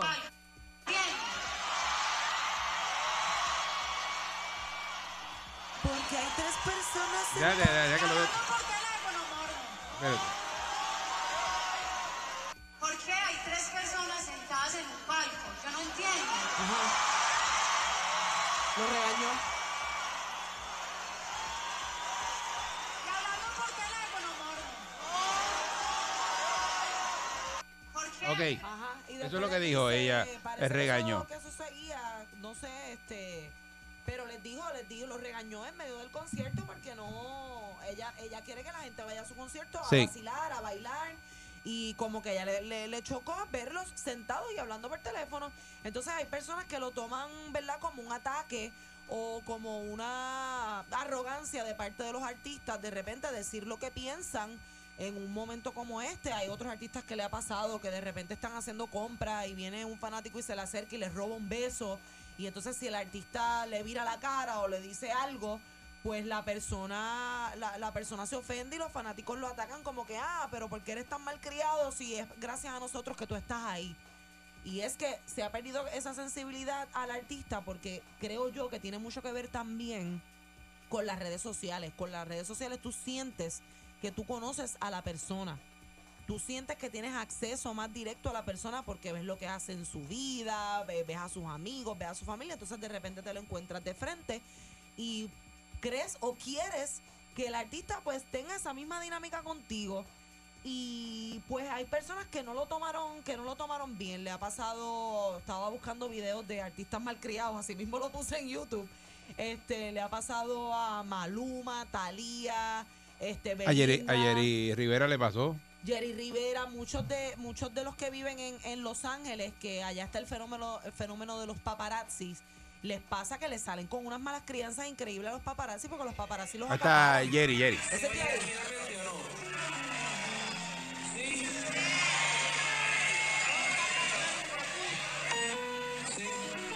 Yo lo que necesito es que tú, principalmente tú, pares de dar instrucciones y no grites tanto porque aquí todo el mundo está participando de lo mismo. Hay un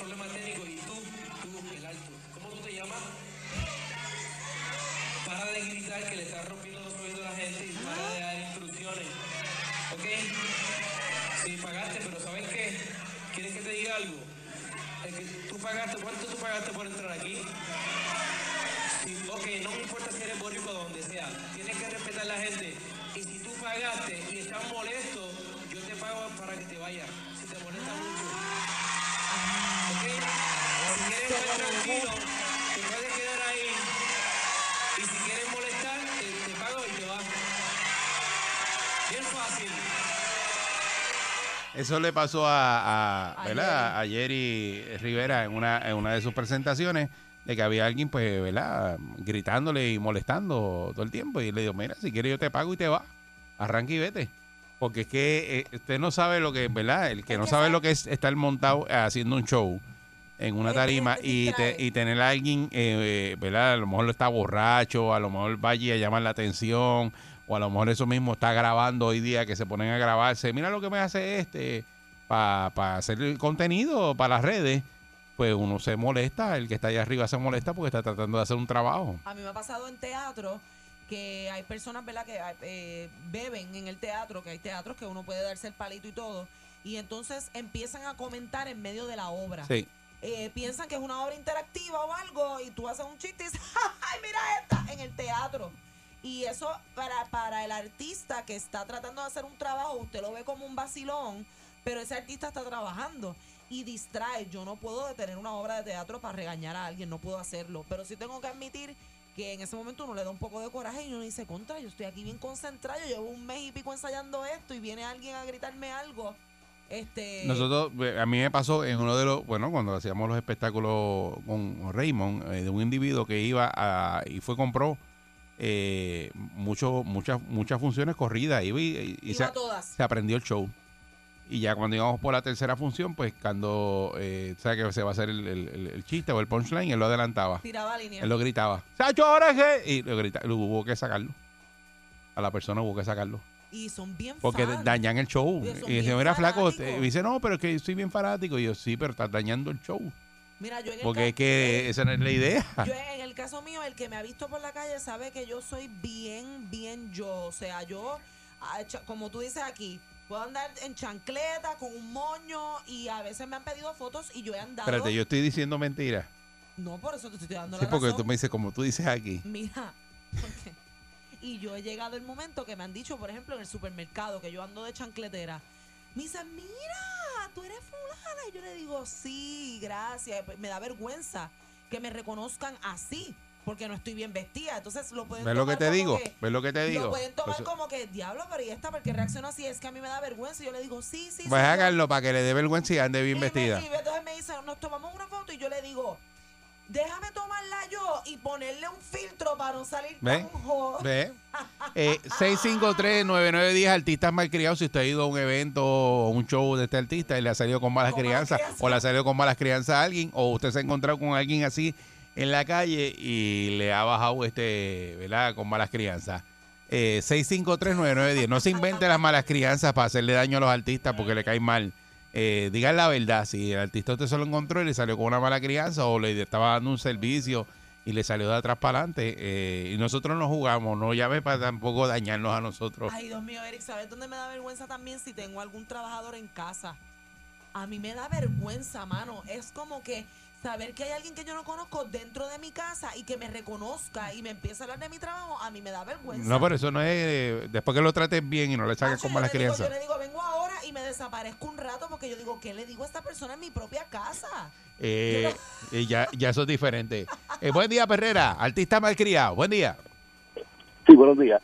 Eh, Sí, mire, a mí, mi opinión es, ¿verdad? Si, según ellos son artistas de la farándula, si yo fuera un artista de la construcción y usted me paga un dineral para que yo te haga una mansión y te la hice para que tú vivas cómodo y qué sé yo, si después que tú me pagaste, tú la quieres para criar lechones, echar gallinas, mecanear en la marquesina, eso es problema tuyo, ¿sabes? Yo sigo haciendo más casas entonces. Ay, pero no, no- se deberían de molestar a ellos yo.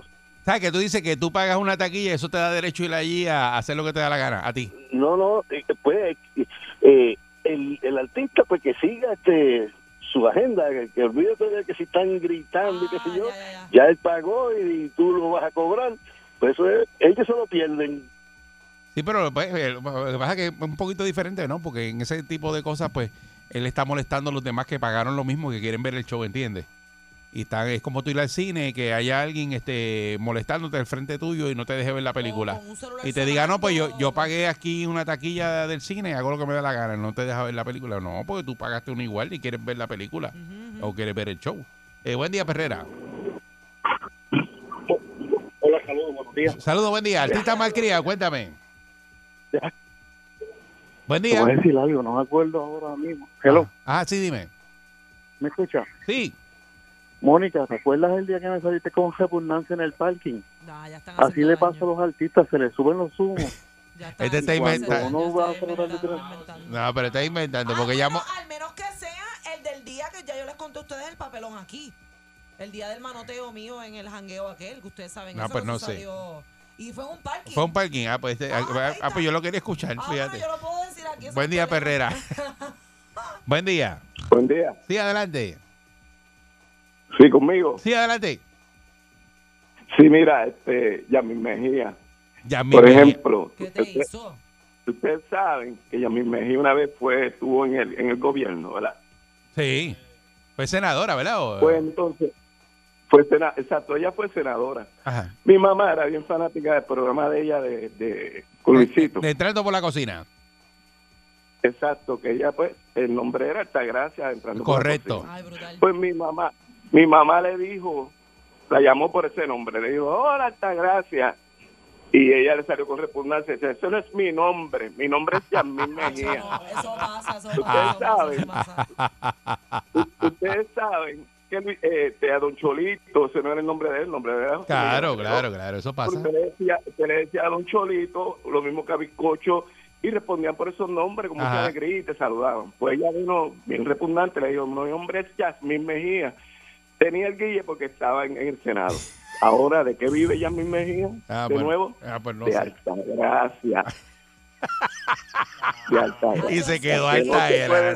tan- Cuando tienes, un, Exacto. cuando tienes un Sí, personaje muchas tan gracias. reconocido que muchas veces es el Eso personaje pasa, que te eso. sube y te pone ahí, la gente cree que tú eres ese personaje. Está bien, pero eh, tú tienes que saber eso. gente lo eh, eh, y tú como artista tienes que saberlo. Y, y cool, y exacto. Y a René Monclova, a todo el mundo le dice lo A todo el mundo le a pasa René, eso. A Miguel le dice, a mí me dicen Betty en la calle Sí. y me dicen, el chicle, el chicle. Yo, ¿qué chicle? Si yo soy Mónica. A mí, me, Eso dice- digo a, a mí así. me dicen calanco, yo no soy calanco. Te dicen calanco. Y yo no soy calanco. Mira, calanco. eh, y yo, ¿Y tú, Eva, qué es la y- que- yo no soy calanco. O tú no respondes, tú.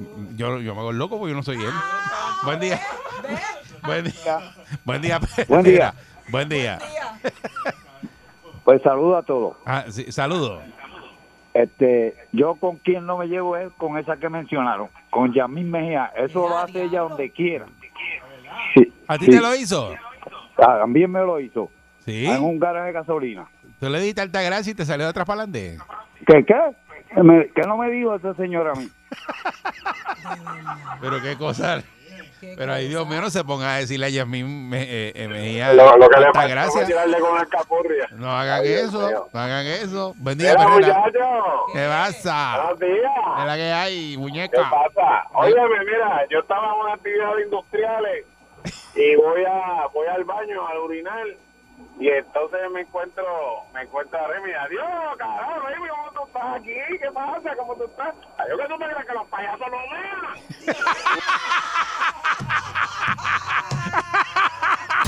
¡Esta es la perrera!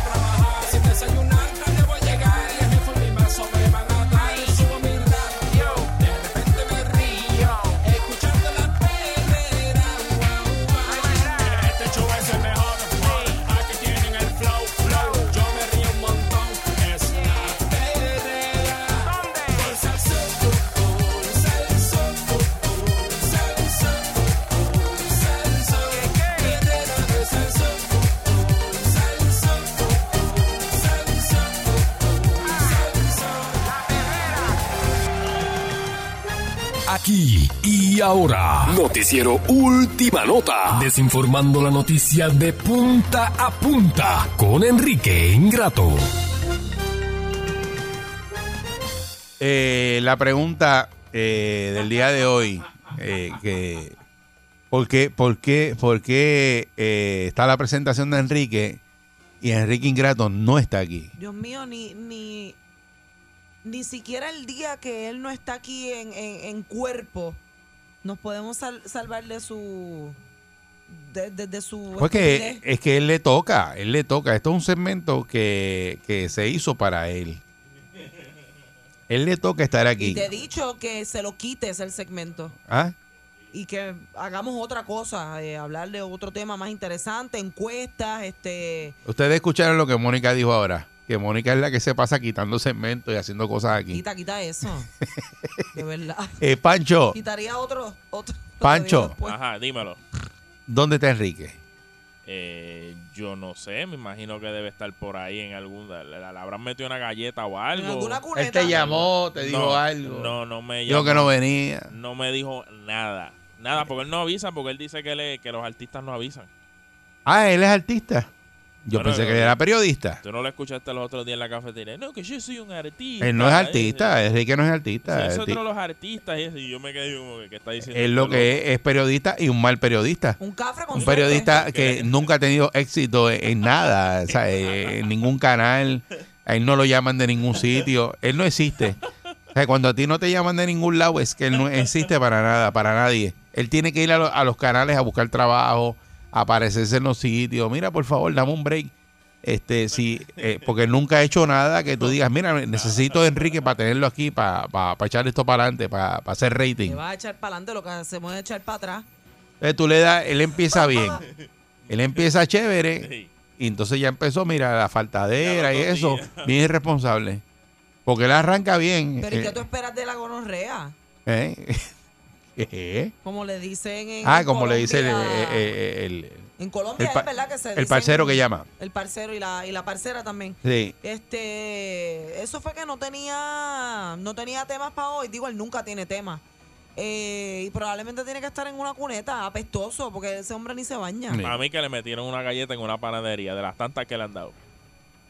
Verdad que, que está brutal. Mira, eh, una Ojalá noticia no que, que ojalá él debió sea el haber. día mira, que no vuelva una más. noticia que él debió haber dado, si hubiera venido hoy, tenía que decir esta noticia: que la Fiscalía Federal, ¿verdad? Dijo anoche que hoy va, va, se estaría declarando culpable el exdirector de Obras Públicas del municipio de Cataño, Pedro Marrero Miranda. Así que esto se va a celebrar hoy, ¿verdad? A las 9 de la mañana. Estos hechos se remontan al verano del 2020, cuando cuatro empleados del municipio de Cataño trabajaron durante horas laborables en la remodelación de negocio La Terraza de Toñín, establecimiento que estaba a nombre, que está a nombre de Roberto Torrech eh, Montalvo, quien es primo del alcalde Félix Elcano Delgado, así como en la residencia del exdirector de Obras Públicas de la alcaldía, eh, ¿verdad? Según Lo confirmaron echan todo en una licuadora y no hacen uno. eh, tres trabajadores, ¿verdad? Aquí el periódico El Vocero. Eh, también informó este el vocero también que eh, la erradicación de siete querellas ante la Oficina del Control por alegadas irregularidades en el municipio, las cuales están siendo atendidas ahora mismo Eric, esa- por Yasmín Valdivieso. Esa noticia es muy profunda para que Enrique la dé. No iba a poder dar eso. Eh, la sexta querella eh, se realizaron, mira, eh, se utilizaron empleados y materiales de obras públicas, o sea, de los materiales de obras públicas del municipio de Cataño y de vivienda municipal para hacer remodelaciones en una terraza nueva en ambos, ambos negocios, propiedad del alcalde.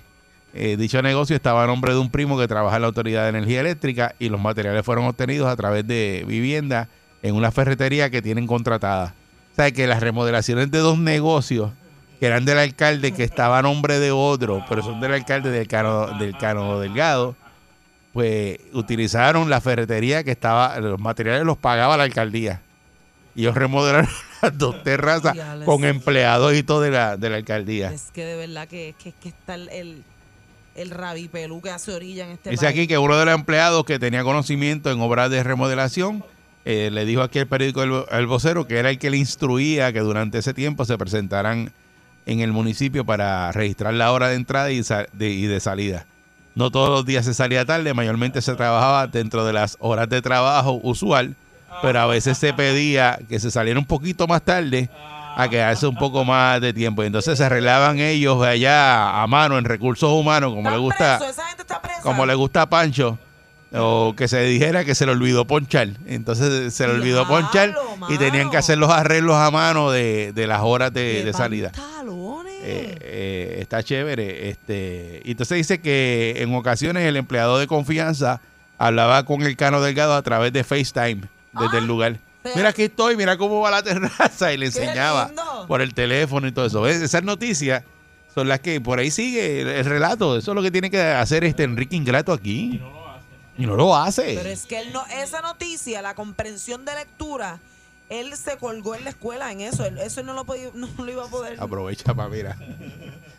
Él, eso lo hubiera entendido otra cosa, hubiera dicho Eh, otra cosa. Vamos con insulto usted, porque Enrique está, me dicen que está en una panadería, que nos está escuchando y que está allí vociferando. Me llamó el sandwichero, eh, me está escribiendo ahí de que él está ahí en la panadería. Así que insulte usted, Enrique, que está escuchando por no estar aquí. Buen día, Perrera.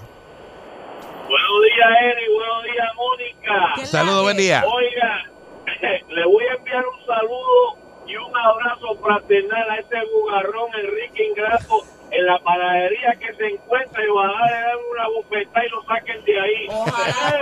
Ojalá. Métele, métele la música de la presentación de que, que- que le vamos a meter allá en el aniversario de la salsa el domingo 7 de agosto. Compra tu boleto en tiquetera para que vea a Enrique con la presentación.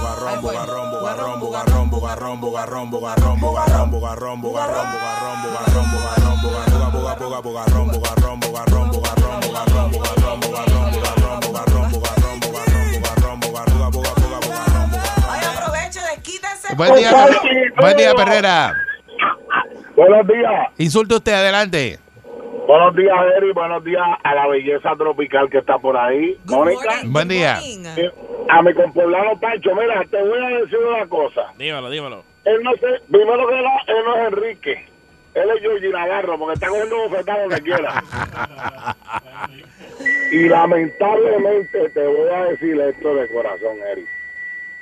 Cuando yo llegue, cuando yo llegue al día de la salsa, Al aniversario. son, Ajá. al aniversario, ese tipo lo primero que va a hacer es con una bofeta mía, porque si se me para al lado, a nombre de Mónica yo le voy a meter una bofeta. a nombre de Mónica. Porque eso es lo que se merece una bofeta. Eso cabeza de puerco. No tiene ni idea, distinción ni personalidad. Para nada. Lo que le gusta son los huevitos. Un huevito. Hay que ponerlo a caminar por el público a Enrique. Darle un micrófono y ponerlo a caminar. A que entreviste gente por el público. Pero habría, que mandarlo con, con No, no, no, so- no, sin seguridad. Lo va, No. lo- Acho va a coger par de Ni- no, sin seguridad. Hay que mandarlo solo. El que, cami- el que camine por el Va a público. llegar con la nariz sangrando. Yo no, eso no es problema mío. Se lo buscó. Buen día, buen día, Perrera. Buen día, Perrera. Buen día, saludos. Ay, dime, dime aborrecido.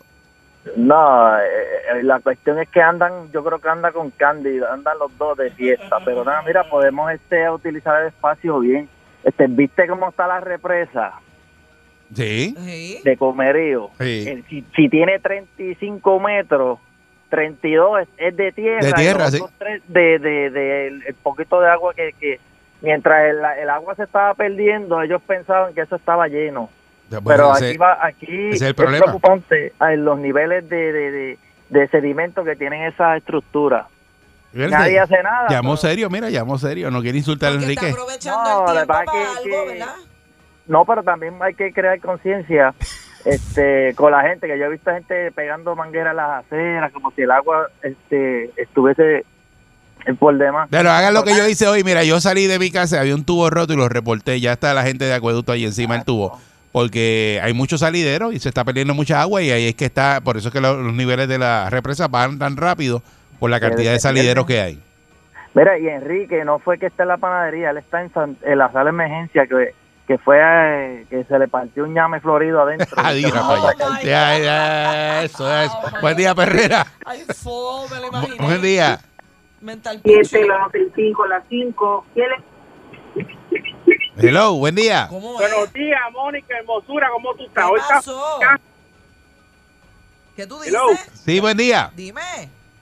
Mira, este, Pancho, ¿cómo estaba vestido anoche, Enrique? Enrique, pues con la, la misma chaqueta de siempre. La chaqueta apestosa Ah, pues mira, daba. es, es- que estoy pasando por aquí, por una panadería famosa aquí en la Rupert. Es como un bojacho de ambulantes en, en la cuneta para, para identificarlo, a ver si es él. Me dicen que le falta un zapato. eh, Se per- perdió un zapato. Ah, pues mira, ese mismo. Ah, pues ese es Enrique. Ese es Enrique. Grítale, Sí, grítale, sí. Botó un zapato en la, la, la, la, la, la- la- la escalpiza que le dieron anoche. Parece que salió corriendo y se le cae. Como él tiene sus zapatos todo esgalvado, todo, todo fastidiado, se le salió un zapato. Sus zapatos, él se le salen los dedos Sí. por el frente y Buen todo. día, Perrera. Buen día. Escúchame, gordito, por ser. Ah, no está, no está el, el, el- el- el macho tuyo hoy. No está aquí. Te voy a hacer una te voy a hacer una aclaración, loco. Lo que lo que vos estás haciendo y la mina esta es pura envidia, que es un sentimiento, un estado mental que desea tener lo que el otro tiene. Nosotros estamos ¿Qué aquí. haces llenándote? ¿Qué haces llenándote la boca del sultán de la radio, loco, del obispo de las ondas ingenias? ¿Cómo? Del obispo. ¿Cómo? Sí, ¿cómo, cómo, cómo usted? Escúchame, ¿cómo Usted sabe algo que usted es igual que él. Peor. porque es que cómo lo apoya. Yo no Peor porque llama para defenderlo. No, no, es que es que ustedes no saben apreciar el talento que tienen, loco. Si ustedes supieran que este segmento es el más escuchado de todo el programa de la perrera, che. Y ustedes y ustedes lo que hacen es desprestigiar a la estrella, porque Enrique es la estrella del programa, loco. Para que se vaya para otra que emisora, que se vaya para otra emisora a ver si le van a dar trabajo. no, no se va a ir a otra emisora porque él es el que le da vida. Él es el agua, él es el manantial de ese segmento. ¿Tú tienes algún tipo de relación personal Sí. con él? ¿Cuál, cuál es tu relación Tengo- con él? Es que Te voy a decir cuál es la relación que tenemos. Que somos la raza y somos del país mejor del mundo, che. Somos argentinos y todo lo demás está debajo de nosotros. Acordate, Morena, acordate, niña, que Chiquito es la estrella del programa. Ustedes vienen siendo los condimentos. Enjuágaselo. Acordate, gordito. Eh, No, enjuágaselo gordito bien. Enjuágaselo bien. Ave María. Buen día, Perrera.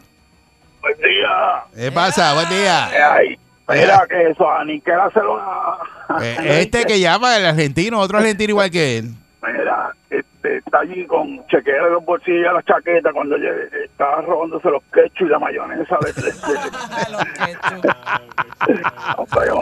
Y el azúcar, y el azúcar de dieta. Buen día, Perrera. Buenos días, Perrera. Buen día.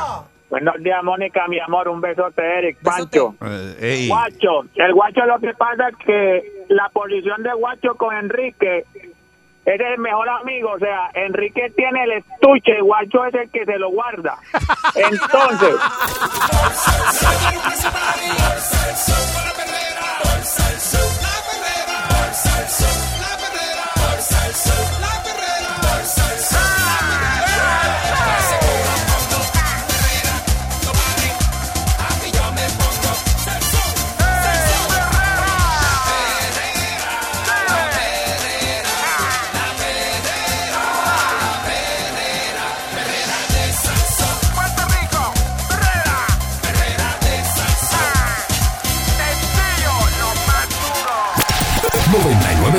Sal presentó La Verdadera Calle.